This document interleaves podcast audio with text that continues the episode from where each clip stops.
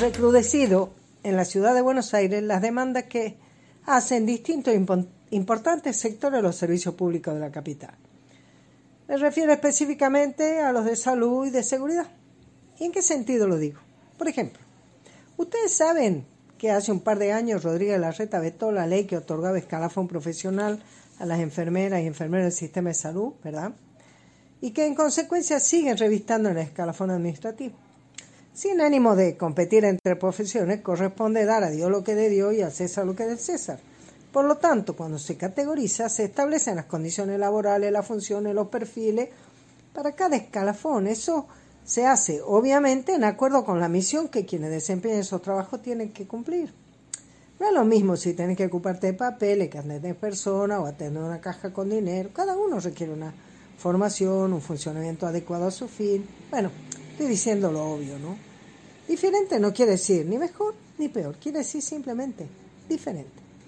Entonces, que profesionales de enfermería, después de 14 meses de cuarentena y de pandemia, después del bombardeo de miedo y el conocimiento de las limitaciones de los sistemas de salud, tienen que volver a reclamar que su trabajo se encuadre como profesionales de la salud.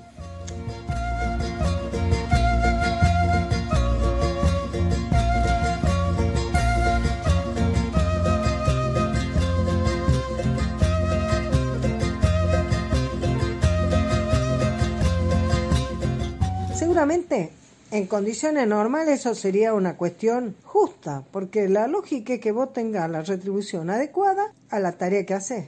Pero ahora, cuando hay tanta cháchara sobre que hay que cuidar a personas de salud, que aplaudirlo, que felicitarlo, que recibirlos bien, que repararlo económicamente, aunque de pronto esa reparación económica ni siquiera aparezca, ¿no? ¿No sería, piensan ustedes, compañeros, compañeras, que es más que nunca oportuno darle el lugar como profesional de la salud que necesitan? ¿No sería una manera de asegurar que tuvieran la prioridad que tienen que tener para la protección ante el contagio del virus a través de las vacunas?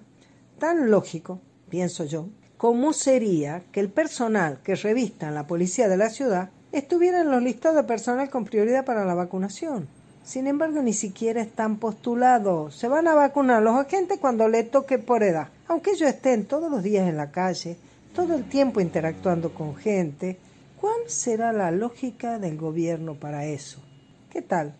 ¿Sorprendido? No, que van a estar sorprendidos. Ya no hay lugar para la sorpresa. Los primos hermanos, el presidente y el intendente ya mostraron lo que son, lo que hacen, lo que quieren. Y eso no tiene nada que ver con el modelo argentino para el proyecto nacional que nos dejó el general Perón en su tercera presidencia y que hoy brilla por su ausencia en la conducción de la patria.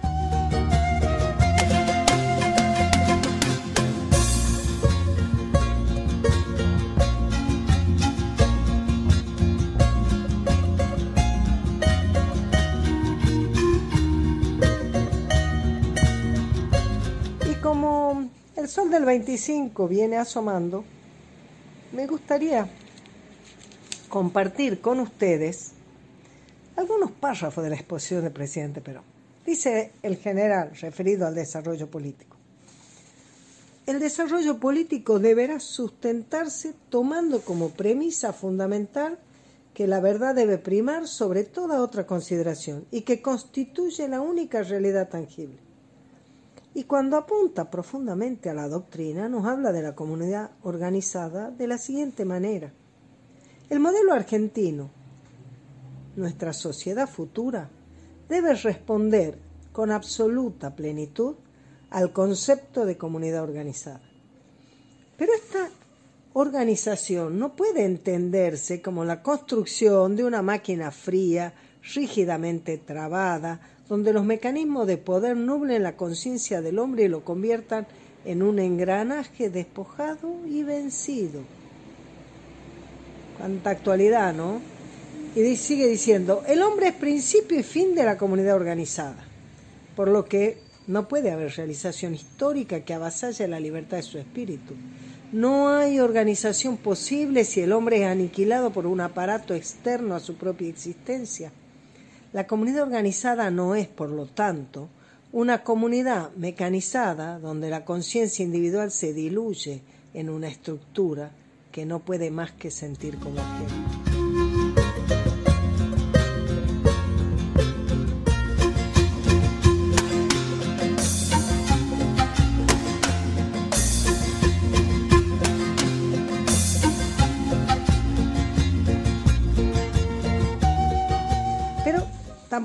Estoy predicando un desencadenamiento de individualismo como modo de vida, en el que la competencia feroz transforme al hombre en un lobo para sus semejantes. La solución ideal debe eludir ambos peligros, un colectivismo asfixiante y un individualismo deshumanizado.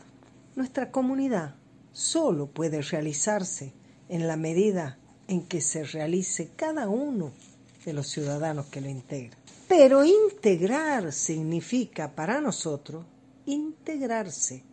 Y la condición elemental de la integración del ciudadano en la comunidad es que la sienta como propia, que viva en la convicción libre de que no hay diferencia entre sus principios individuales y los que alienta su patria.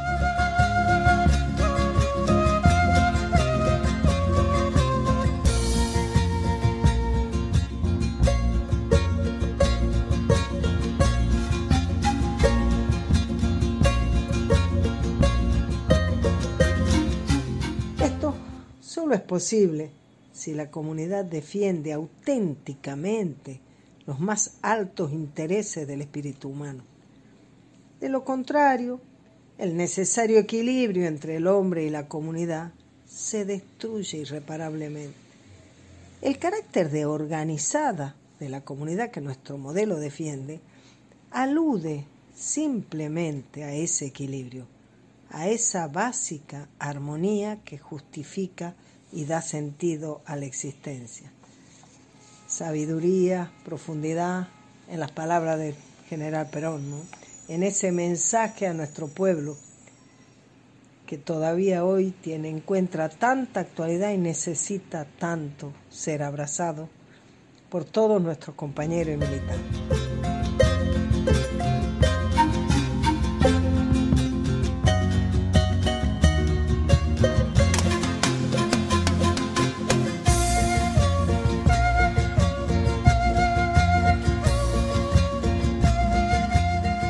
Quería compartir y recordar esas palabras porque como anoche te hemos visto, Guillermo, te he visto antes de ir al seminario que dio el doctor Floresiani, que va a ser nuestro candidato también en las elecciones de la ciudad, sobre el, poner al servicio de la acción política y la militancia el conocimiento de los mecanismos de nuestra mente. Bueno, te vimos un rato en polémica en el bar, que como siempre estuvo extraordinaria, agradable, distendida y sobre todo, como siempre, muy profunda. Y me encantó cuando dijiste, el peronismo no ha nacido para ser pata de nada, de nadie, y mucho menos con la conducción de un gorila.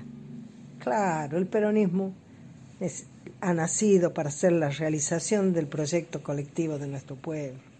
Por eso es que desde este espacio, desde principios y valores, con sus redes, desde las plazas que recorremos cada sábado en Parque Patricio, en Parque Centenario, mañana también, además de esos lugares, como está en Chanchoré, Córdoba, en Avenida Entre Ríos, Independencia, en los edificios Lugano 1 y 2, en el complejo de Soldati, y vamos a seguir invitando a que nos acompañen adhiriendo, afiliándose al partido Principios y Valores.